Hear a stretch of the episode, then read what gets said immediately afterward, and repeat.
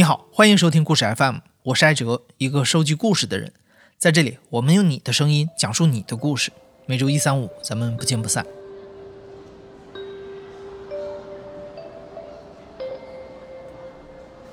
天气凉了以后，秋天下的那种雨，然后就是湿乎乎的，里面飘的那种已经带霉点儿的黄色的叶子，湿乎乎，特别黏，然后你就陷在那个漩涡里面。脏兮兮的，每天跑来跑去，我感觉我很怕，这就是上高中三年就这样被吞噬掉，然后回去之后什么都变了，莫名其妙就会有这种想法。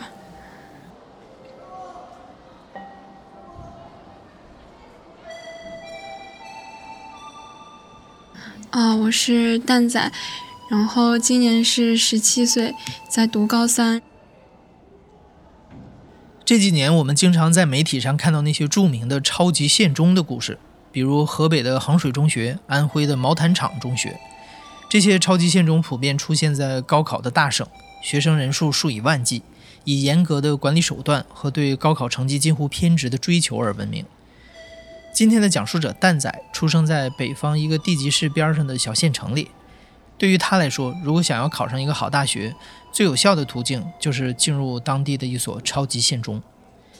因为从小成绩还不错，又有美术特长，蛋仔没有辜负父母的期待，在他初中毕业前就提前通过考试拿到了这所学校的录取通知。二零一七年的八月十九号是学校正式报到的日子。那天早上，蛋仔和他的父母听从了前辈家长的经验，早早的就来到了学校的门口。应该是六点四十吧，也是到的，基本上就是这个点。然后已经有人在门口排着了。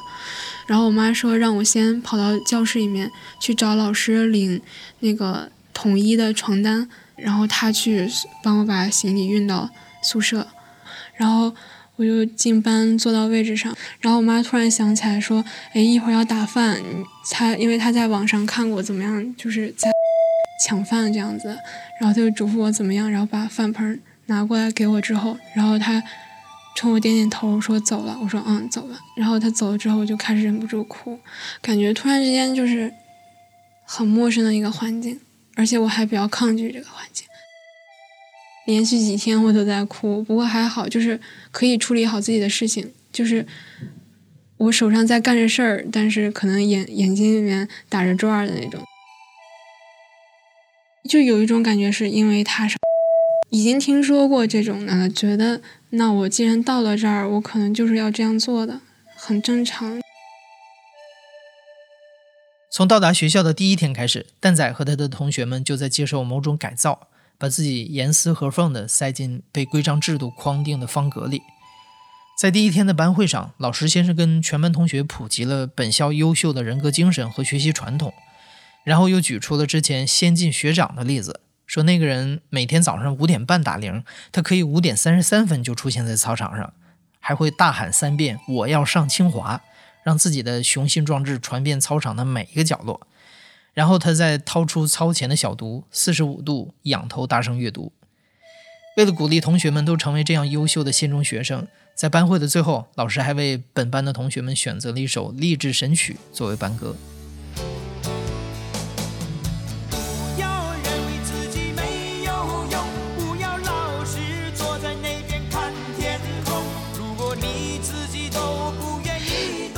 我是当时分配那个校区是它的旧校区，一九九六年建校的旧校区，很小的一个，然后设施也不是特别好，但是比较值得注意的一点就是，不管哪儿的窗户肯定都是箍满了铁丝网。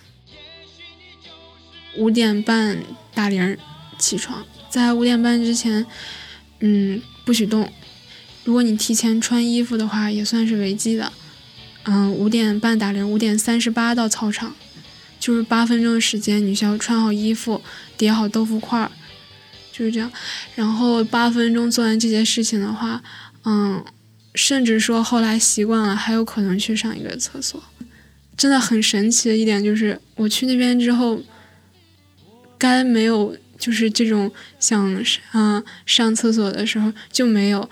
等有时间的话，想想，哎，我是不是需要解决一些事儿？我今天有没有用不用洗澡啊？不用，用不用洗衣服了？不用，那我去上个厕所吧。去了之后就有。在超级线中，上厕所的时间也需要被严格计算。有的时候，为了上厕所，蛋仔和他的同学们只能牺牲去食堂吃饭的时间，一下课就去抢占坑位。起床、跑操、吃饭、学习、睡觉，那里都有严格的时间限制。每个学生的时间都不再属于自己，一天中的二十四个小时被无限精细的分割，每一分每一秒都被紧紧地攥在一双看不见的手里。学校甚至规定这些孩子们不可以走路，只能跑，省出那几秒钟时间用来进行更多的学习。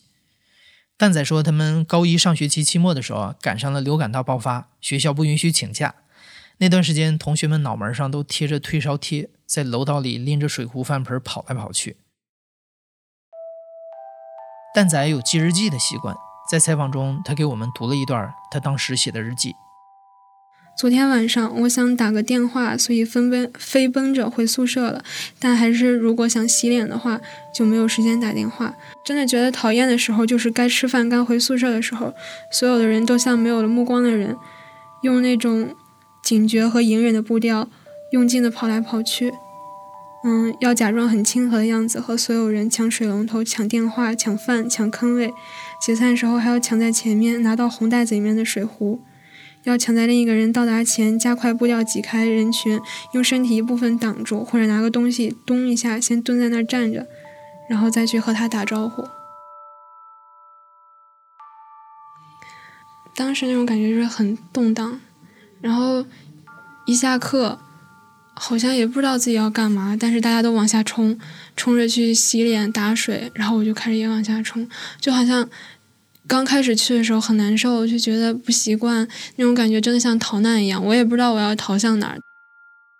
嗯，后来习惯了，就是我们换校区了。新校区的楼的话，就是都是比较高的楼，然后上楼下楼真的很浪费时间。然后我和一个同学一起合伙打饭，然后就是会，比如一个人去打饭，另一个人去打水，另一个人就去洗头，然后大家。差不多时间都做好之后，就是会在宿舍楼底下，就不去食堂去吃饭了，在宿舍楼底下蹲着，在那个土地上面吃饭，就很壮观。因为还有参观团会去，他们都给我们拍照。我们一片一片的人蹲在宿舍楼底下吃饭，给我们拍照。然后我吃完之后就走进宿舍楼，和我那个同学，我们就感觉有点可笑，就觉得可能吧，未来某一天想起来这样的日子。很狼狈，但是可能也算是一种记忆吧。蛋仔是一个看起来非常文静的小姑娘。采访的那一天，她穿着一件紫色的毛衫儿，直直的头发整齐的扎成了一个低马尾，在椅子上特别端正的坐着，说话间会不由自主的用食指和拇指揉搓手里的纸。你很难想象会有人忍心对这样一个小姑娘破口大骂。但事实上，在那所学校里，她经常因为一点小事儿被骂，甚至被请家长。然后，当时有一次，我应该是说，嗯，上床的时候在床上坐着，没有及时躺下去，被抓了。应该是那次因为集中严打月，那个叫严抓严打月，有一句话就是我们。年级主任爱说，就是像你们这种渣子，我们就是只打嗯不打勤的，不打懒的，就打的不长眼的，就刚好就撞上了，那就罚了三天停课。我当时站在那个级部门口，然后就就是在那儿就是边罚站边写日记，就正好被抓到，老师看到了，然后老师就说让我继续罚站，等我家长来。罚站的时候，早晨就是他在那儿训我，然后我没有吃早饭。他训完我之后，已经过了那个吃早饭的时间了，然后他就走了。他下去吃，去教师食堂吃，去吃早饭。然后我当时特别难受，然后我就想我不行，然后我就说我一定要吃这次早早饭，哪怕说。他再骂我一次，我一定要吃早饭。我当时就是，可能说其实我饿着肚子也可以，但是就有一种感觉，就是我吃了这顿早饭，我心里面会好受很多。然后我就跑下去，我就去吃早饭，很惊心胆战的那种。然后我去吃的时候，去特意去了我们那个食堂二楼吃。食堂二楼的话，桌子都是高桌子，只能站着吃，就是节省时间嘛。然后我就站在那边吃，我我就感就是快速的往嘴里面塞。这个时候走过来一个那个就是打扫卫生的阿姨，就跟我说说没事儿，妮儿，咱慢点吃，咱不怕他啊，慢点吃。我当时就感觉鼻子一酸，就就感觉哎，然后吃完之后幸好没有被抓到，回去了。然后等我家长来把我带走。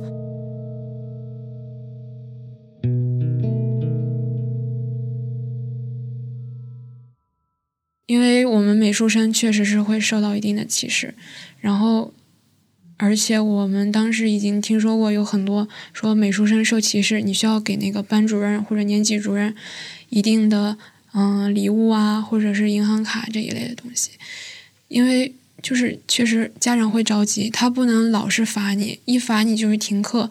那一次把我家长叫上去之后，然后让我回家反省，然后反省返校的时候。那我爸妈就说让我去找班主任，然后让我爸去单独找了年级主任。后来包括我爸也跟我说，确实是送过，并且其他老师也都送过。因为这样子的话，他会对你宽容，用教育的方式来引导你，不是说可能就那你就回家得了。因为每个月只有一天的休息日，在学期中蛋仔几乎不能回家。时间过得久了，他也就逐渐适应了这样的生活。对他来说，一开始十分钟只能做一件事儿，要么洗澡，要么打电话，要么上厕所。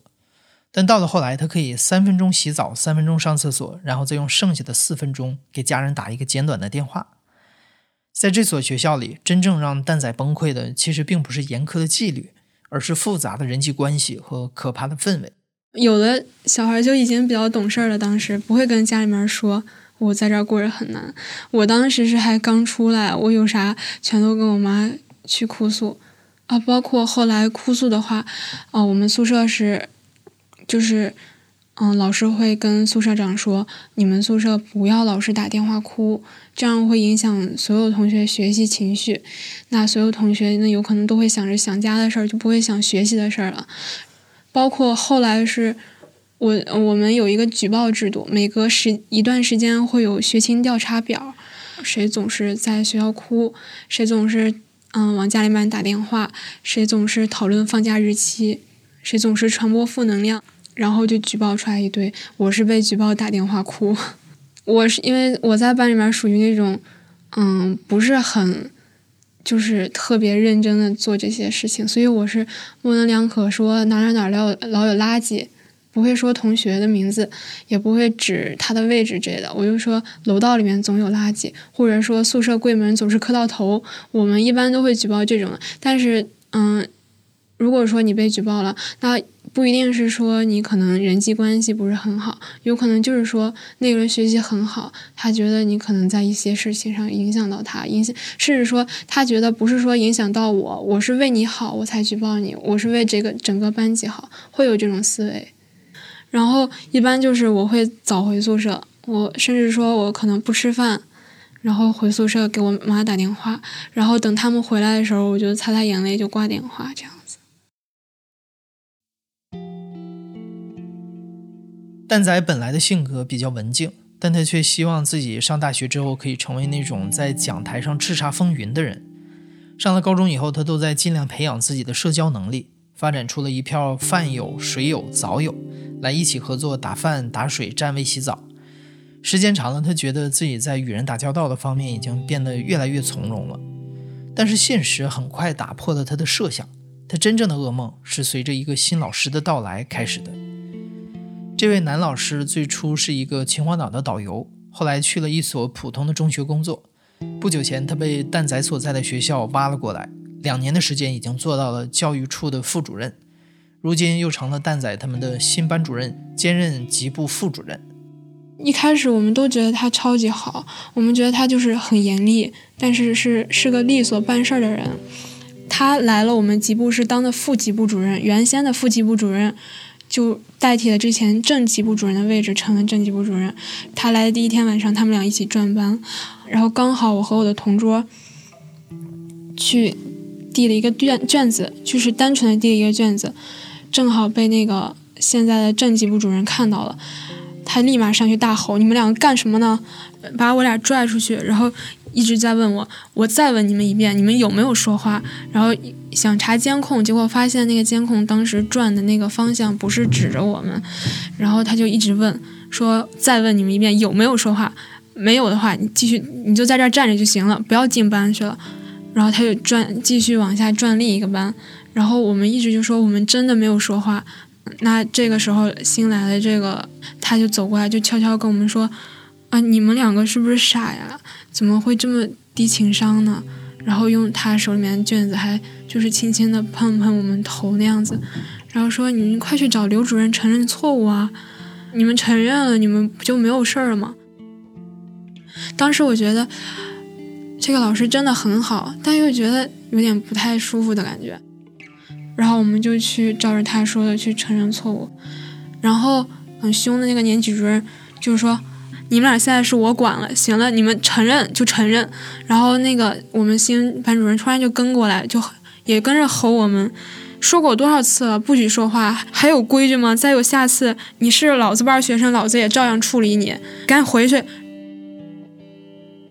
然后我们坐到教室里面，就我的心情很复杂，我没有想到会是这个样子的，为什么会是，就是可能就真的是。我我甚至就是一开始我是很愧疚的，因为我觉得我很多事上很轻率，这个时候是有人出来保护了我的轻率，嗯，但是突然之间就不知道为什么会是这个样子，因为我觉得我们学校里面就是每个人都在互相互相难为别人那种感觉。校长去逼那个教育处的人，教育处再去逼年级主任、逼老师，年级主任逼老师，老师逼逼班长，班长逼学生，就都在苦苦相逼的感觉。然后苦苦相逼，为什么呢？为了一个整体的学习氛围，然后最后都能考上好大学，大概就是这种吧。之前的时候，我一直在。就是我希望自己可以成为那种坦率啊、大方啊、可以办成事儿的人。希望我上大学之后也可以是，就是光明磊落站在，就是台上面不卑不亢的那种的。我我不知道该怎么做，突然之间，就从那以后开始我就很混乱。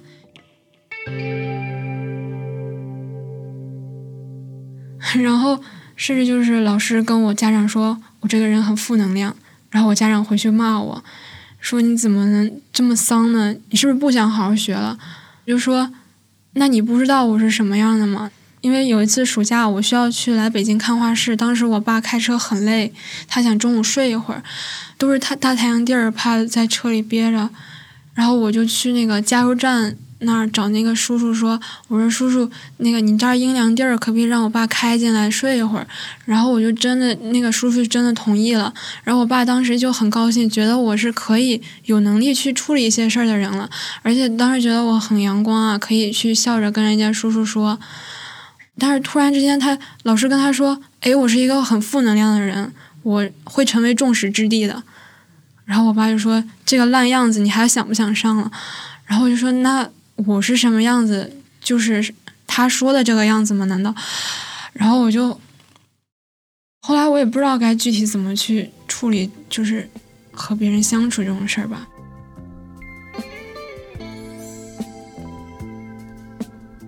我很怕我自己不够通透，因为后来真的见到的这种类似的事情太多了。我们班整个就是谨言慎行，需要谨言慎行。他很会把控人心，他说几句话就可以套出来。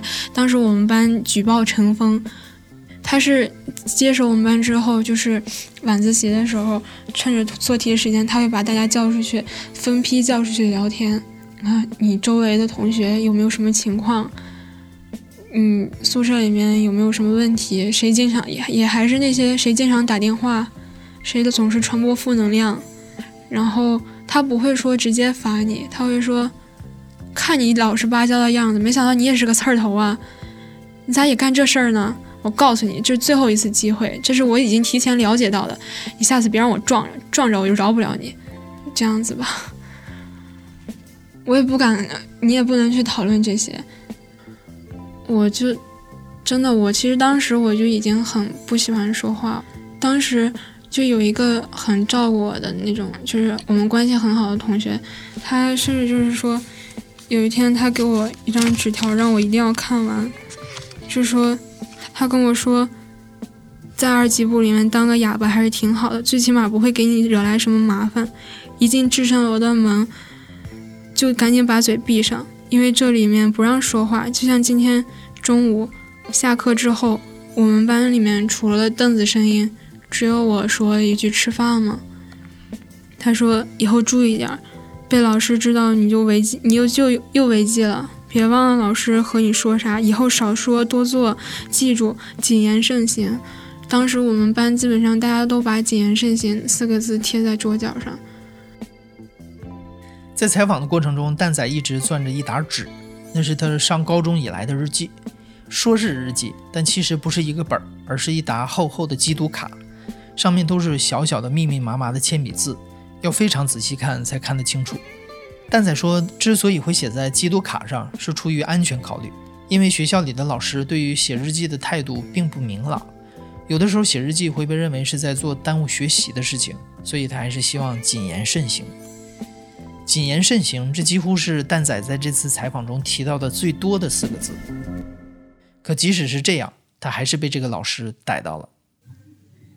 那一天在写作业，写现实训练，嗯，我当时就在写着题，他突然就喊一个同学的名字，那个同学的名字和我有点像，然后我就下意识一抬头，就刚好和他对视了，我就知道完了，我抬头了。我就想完了，我就赶紧低下头去继续写题。他就说：“你抬头看什么呢？你是不是想抄呀？你手底下藏了什么呀？”就意思是我在作弊。然后他让我把我桌子上面所有东西搬到讲台上，他就开始一页一页翻，然后他就翻到了这个日记，然后突然就开始笑，就感觉我又逮到你了。但是我整个背就在发麻的感觉，他就说：“行了，不用说啥了，你这就不怨我开除你了。说把你家长叫来吧，然后让我把东西全都搬到楼道里面，然后让我站在楼道里面等家长。当时是晚自习，第二天上午的时候，嗯，我家长往过赶，然后他把我叫到教室里面，嗯，叫到一间空教室里面，然后就开始。”拿出他收起来、他没收的那张日记，开始边挖鼻屎边读。我觉得日记里面是我很珍惜的那种话，是我很珍惜的事情。然后他边挖鼻屎边开始读，然后读到就是当时是正好是十一月份，应该是那个首例。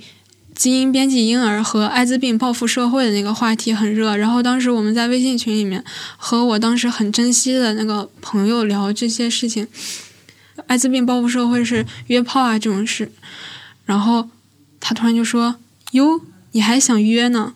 就这样子问我，我一下子就我说啊，我说他嗯，我说这不是日记里面写的吗？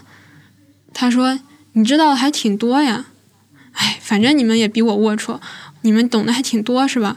艾滋病，我说这不是宣传的吗？三大途径什么之类的，他就觉得那他可能是想过了，他就低下头继续看，看到我说我看到我那个同学小时候的视频，他坐在那个木马上面，然后光着上半身，然后去拍那个木马，嗯，我用的一个拟声词啪啪啪，他突然看到啪啪啪就笑了。你说，啪啪啪谁呀？啪啪啪你呀！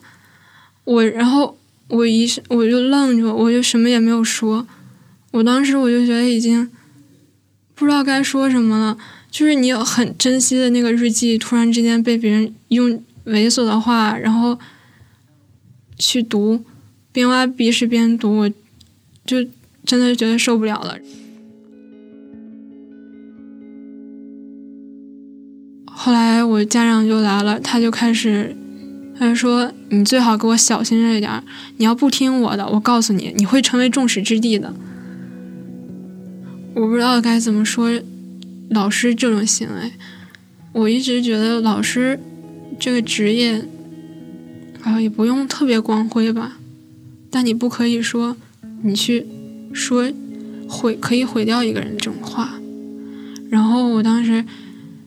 嗯，他说考虑要不要，嗯，我自己转学吧。但他其实他后来其实我知道他是骗我的，他是想吓吓我。他跟我家长说的是，嗯，我过一段时间可以回来。我家长想劝我，然后我说我我不知道该怎么继续在这儿和别人相处。就是他其实我已经知道他有多。恶心有多猥琐了？然后我觉得我只要就是没有关系，我忍住就可以了。但是我是是一直以来我们周围那种状况，那种让我觉得很害怕，我需要谨言慎行的那些东西，我不知道我该怎么办。然后我真的他说，要不然你转学吧。我说老师，我我再难我都能坚持下去。我那句话其实我意思是说，老师你不要说放弃我，但他说完之后说你认真考虑一下。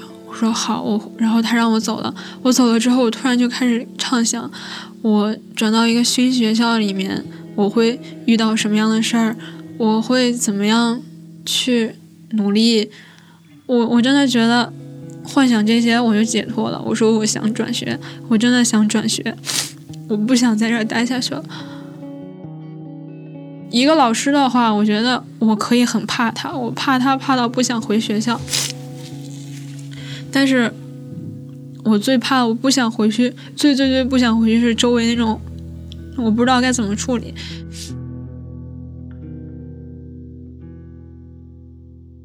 当时在家里面也挺难受的，一开始家里面，我就每天我爸妈叫我起床，赶紧去看看书，想想下一步怎么办。然后把我从床上拽起来，我我就一直就待在那儿，就是就让他们拽，但我也不起，就软在那儿，不就闭着眼睛，就感觉满脑子都是头破血流那种画面。当然，我长这么大没有自残过，我不会做就是委屈自己的事儿。但是我当时真觉得，一闭上眼睛都是头破血流那种画面。然后我说好吧，然后我就转回现在的学校。我觉得我转回现在学校也一点一点在调整吧，嗯，调整好了之后，就终于有一天就听说，哎，他被抓走了，他强奸女同学被抓走了。蛋仔在离开了那所学校后不久，在原来的年级 QQ 群里得知了这个消息，被猥亵的女同学是他认识的一位美术生。关于这件事，学校的老师讳莫如深，群里的同学也都是匿名讨论。但蛋仔说，他总是希望把这件事说出来，希望有更多的人认识到这件事儿。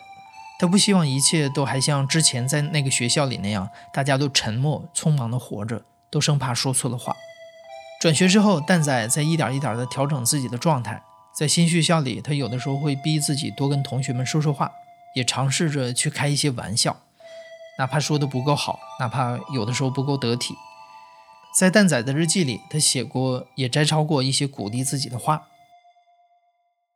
希望我自己不管经历过什么，目睹过什么，脸脸上又浮现过怎么样的神情，以后都可以一直是，啊，你们所见过的那样，嗯，活泼，然后爱说笑，说还说起来说个不停，充满了嗯信心。然后还有你没有见过，可能我温和，然后心里面会拥抱那些苦难的生命，然后有悄悄相信和坚持的原则，不会变成不动声色的大人，不会对发生过的事视而不见，不会无视可怜的人类的呼声，不会因为越长越大便坠入习惯的泥潭，然后叹口气继续这样过下去。希望那时候我还在继续做着自己喜欢和骄傲的事儿。